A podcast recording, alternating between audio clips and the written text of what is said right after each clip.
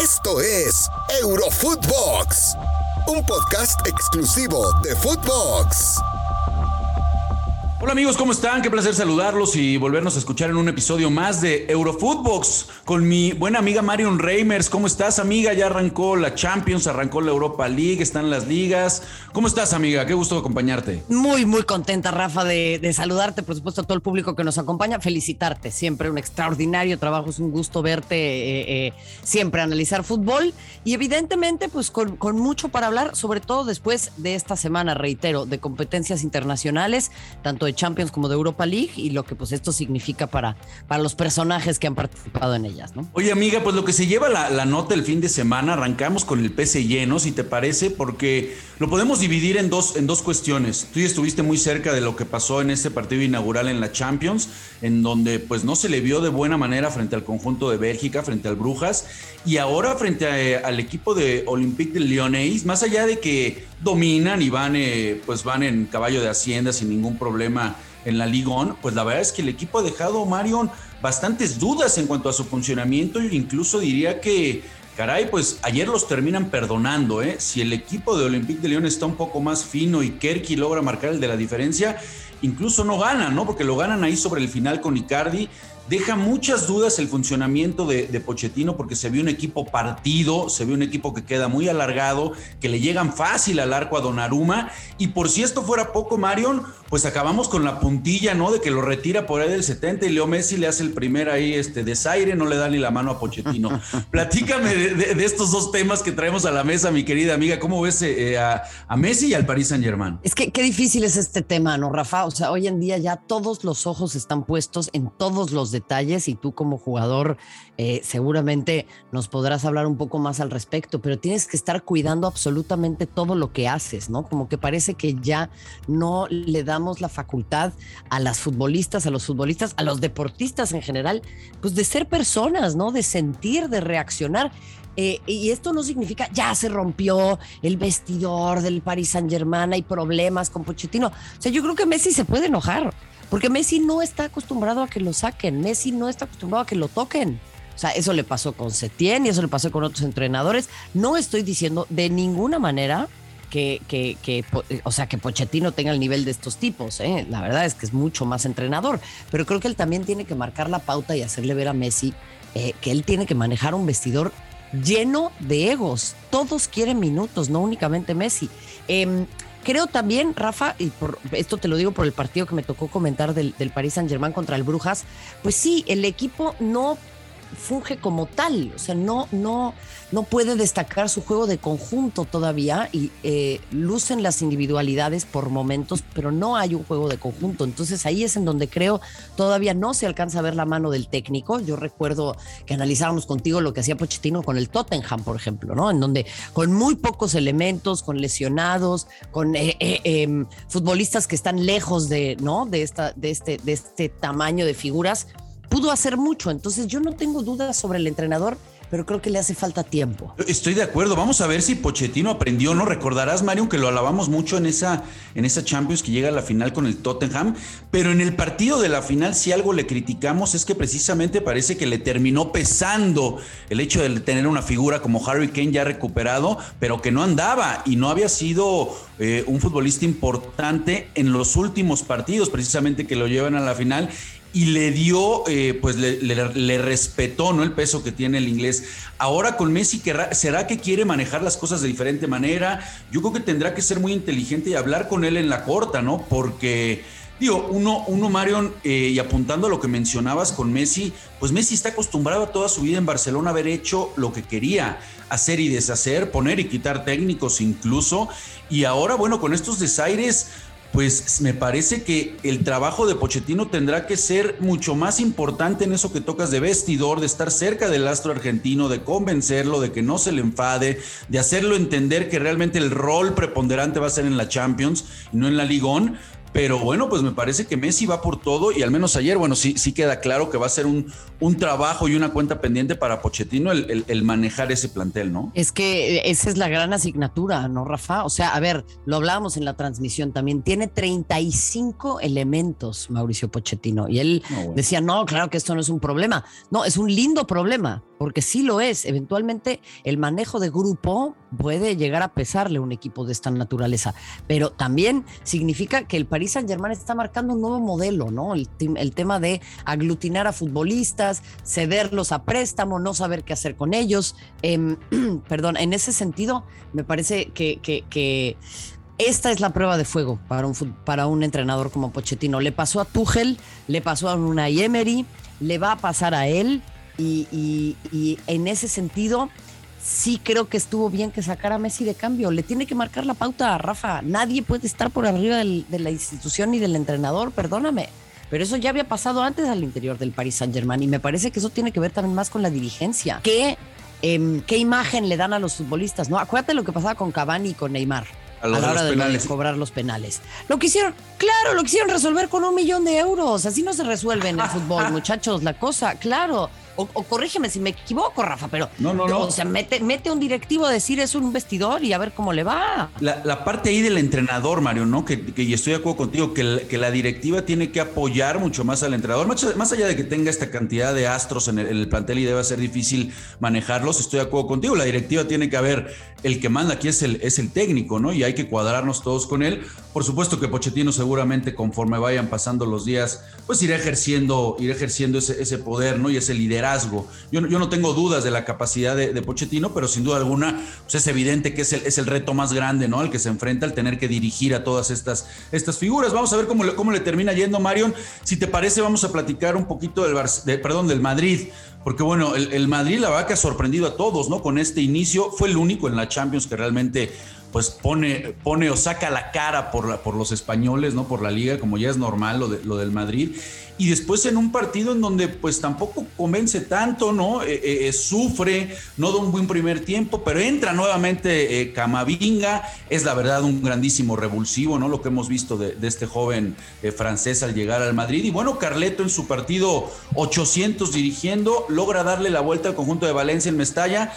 Bueno, pues marcha bastante bien el conjunto del Madrid, Marion, hay que decirlo, un Benzema intratable, que ya no es novedad, pero lo que sí llama la atención es el momento de Vinicius. ¿Qué temporadón se está aventando Vinicius Junior, man? Sí, le están dando ya la posibilidad de consolidarse, ¿no, Rafa? O yo creo, de acercarse a una posible consolidación.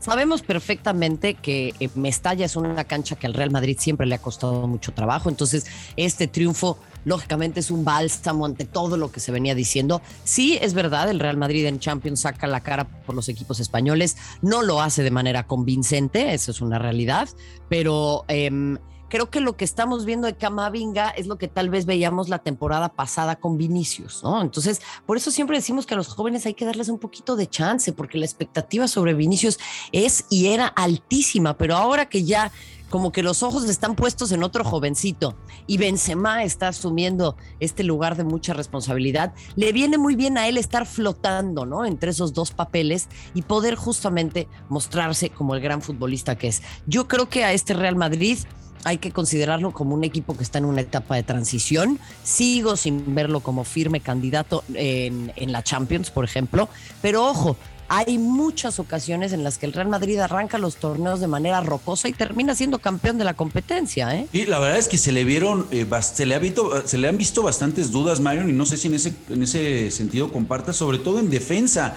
Nosotros hablábamos mucho previo y en todo este verano de locura que tuvimos sobre el tema Mbappé, ¿no? Y cuánto le hacía falta un socio a Benzema, a la partida de Cristiano Ronaldo, ni el propio Hazard, ¿no? Que ha ido de menos a más, la verdad que ayer deja buenas sensaciones por momentos ahí frente al Valencia. Ya mencionamos lo de Vinicius, pero parecía que el problema para el Madrid era que lo veías muy flaco en ataque y no veías quién pudiera acompañar a Benzema. Y de repente, bueno, hoy la nota me parece y en donde están las alarmas es, es que te das cuenta que este equipo está siendo frágil en defensa, que parece que pesó más las bajas que tuvo en el fondo, todavía Lava no termina por engranar o encontrar la posición que, uno espera. Lo, lo, de, por supuesto, eh, en Nacho, me parece que el problema, lo de la lateral izquierda, ¿no? Que todavía ante las lesiones, ante las bajas de juego, pues tiene que habilitar a otros futbolistas. Me parece que el problema con el Madrid va por ahí, ¿no? Va en el fondo, Mario. Sin ninguna duda, Rafa. O sea, creo que el, el, gran tema del, Madrid ha sido ese y eh, tiene que ser una de sus grandes preocupaciones. Sobre todo porque, por ejemplo, ahí está también eh, Militao, ¿no? Que a mí no, no, la verdad no termina por convencerme, no me encanta su rendimiento, pero pero indudablemente, pues sobre todo, Rafa, tiene que ver con la seguridad. Y ahí también Courtois hay que, hay que ponerlo a comandar un poco más la defensa. Él es el que tiene también que asumir ese rol de liderazgo por detrás de, de la saga central. O sea, creo que él es ahora el de experiencia y es el que tiene que ayudarle a los demás. No estoy culpando al arquero, ojo, pero sí tiene mucha más experiencia que los que están ahí. O no sé, capaz no entiendo la dinámica del juego, Rafita. De, acuerdo, y a, pesar de eso, fíjate, Marion, ha sido factor, ¿eh? No, no, no, claro, claro. Y además ha sido factor, la verdad, ha sido factor Tibo, Courtois. Entiendo que tiene que jugar un rol todavía mucho más preponderante al ordenar y sobre todo con la baja de Ramos, ¿no? Que sabemos que era el tipo que tenía la voz de mando en el fondo. Sí, estoy, estoy de acuerdo en ese sentido con, con el peso específico del arquero, eh, eh, Marion. Pero bueno, pues podríamos decir la verdad que, que es, un, es un Madrid que sabe sufrir eh, y que pese a no haber tenido esos flamantes refuerzos, pues la verdad que se ve un equipo trabajado y a mí lo que más me ha gustado, Mario, no sé si compartas para cerrar este tema del Madrid, es que encuentren los jóvenes cierto recambio. Decíamos que este equipo se estaba haciendo viejo, que por qué no se había quedado Odegaard, que decide nuevamente regresar al Arsenal y parece que, por ejemplo, el, momento ¿no? que vive eh, el uruguayo Valverde me parece que es de lo mejor que estamos viendo en ese medio campo. Ya mencionábamos lo de Camavingo, o sea, parece que el Madrid finalmente sin contratar pero en casa, bueno, encuentra cierto recambio, ¿no? O encuentra cierta frescura para futbolistas que es evidente que ya se estaban haciendo viejos. Ese es el, ese es el gran punto, ¿no, Rafa? Pero desafortunadamente este equipo nunca se va a dar por satisfecho eh, hasta que no tengan un fichaje de 200, claro, hasta que no tengan un fichaje de 200 millones de euros así para que ya el madridismo esté tranquilo con que rompieron el mercado. Y yo creo que eso también nos da la pauta de otra cosa. Te lo decía yo en otro episodio, pero yo quisiera que el público que nos sigue le preste mucha atención a esto. ¿eh? El tema del mercado y este mercado que mencionabas hace rato ya no tiene que ver con si el futbolista va a rendir en el equipo o no, tiene que ver con el fichaje en sí el fichaje en sí ya es un golpe de poder. No importa si el tipo juega bien o no, pero el haberlo fichado ya le da a, los clubes un posicionamiento, eh, quiero yo decir, geopolítico, ¿no? Dentro del escenario y dentro del tablero internacional. Y ahí es en donde el Real Madrid se está quedando corto y es lo que el madridismo exige. Ya después los van a matar de todas maneras, Rafa. Ya da igual si te va bien en un equipo o no. El chiste es que te fichen. Bueno, pues el, tema es que el, Madrid al final del día, eh, como sea, pero bueno, está cumpliendo, está levantando la, cara por, por la liga, por los equipos españoles. Y Mario, antes de despedirnos, amiga, darle un toquecito a la Premier y, preguntarte, eh, digo, ya, ya hemos eh, platicado aquí en otros episodios que el tema de la Premier vemos a cuatro contendientes, ¿no? Lo del United, lo del Liverpool, lo del City, lo del Chelsea. Pero oye, uno revisa lo que sucedió esta jornada. ¿Qué cosa lo del Chelsea de, eh, con, con, este técnico, eh? Con, este, con Tuchel? Porque parece que, que al llegar Lukaku y eso que no marca, pues parece que llegó la pieza que le hacía falta para que realmente este equipo engranara como una máquina, ¿eh?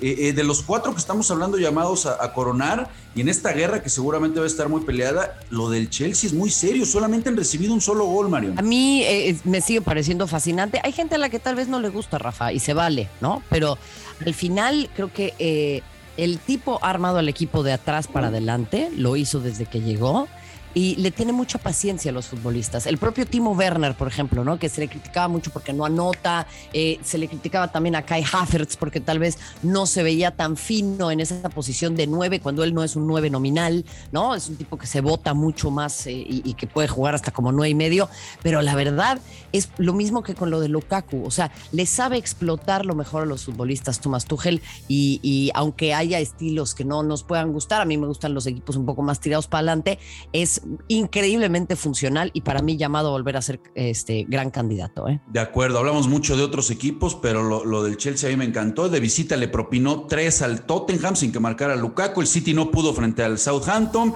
Liverpool también marca, va, muy bien, lleva la misma cantidad de, puntos que el Chelsea. También nada más ha recibido un gol y le ganó al, Crystal Palace. ¿Y qué me dices del United, Mario? ¿No? Que, finalmente, bueno, con gol de Cristiano eh, terminan ganando. Un cristiano que, bueno, llegó y de inmediato, como ya es costumbre, empieza a rendir con goles, ¿no? Una cara muy distinta en esas eternas comparaciones a lo que hemos visto con Messi. No, bueno, es que, a ver, la exigencia también es otra, ¿no? Este, y eso creo que eh, eh, le da, le da otro, otro peso a lo que está haciendo Cristiano Ronaldo. Sabíamos que iba a ser un tipo absolutamente determinante. Em, y esto le viene bien al United, ¿eh? sobre todo después de lo acontecido en, en, Champions, el ir perdiendo, el tener que reponerse. Ojo, el West Ham a mí me parece mucho más equipo que lo que mostró Young Boys, pero mm, a mí me parece, y te lo digo así, Rafa, que Solskjaer no, no sobrevive de aquí a Boxing Day, ¿eh? No va a sobrevivir la Navidad. Estoy de acuerdo contigo. Estoy, amiga de acuerdo contigo, creo que por ahí, por ahí pasa la debilidad del United, ¿no? Y esas son las críticas que están realmente en, Inglaterra, ¿no? Si este técnico está para, para poder llevar este proyecto a buen puerto, ¿no? Ya con la llegada de Cristiano. Pues amiga, no sabes cuánto te agradezco que nos hayas acompañado, se nos acabó el tiempo y nos tenemos que ir. Al contrario, amigo mío, es verdaderamente un placer como siempre y te mando un abrazo con todo cariño y estamos siempre aquí listos para Footbox. Otro abrazo de vuelta, querida amiga, y a todos ustedes que se dan cita con nosotros, por supuesto, gracias por escucharnos. No se olviden de seguir aquí de lunes a viernes, de seguirnos en nuestras redes personales y escucharnos en Spotify. Un fuerte abrazo, amigos. Esto fue Eurofootbox, un podcast exclusivo de Footbox.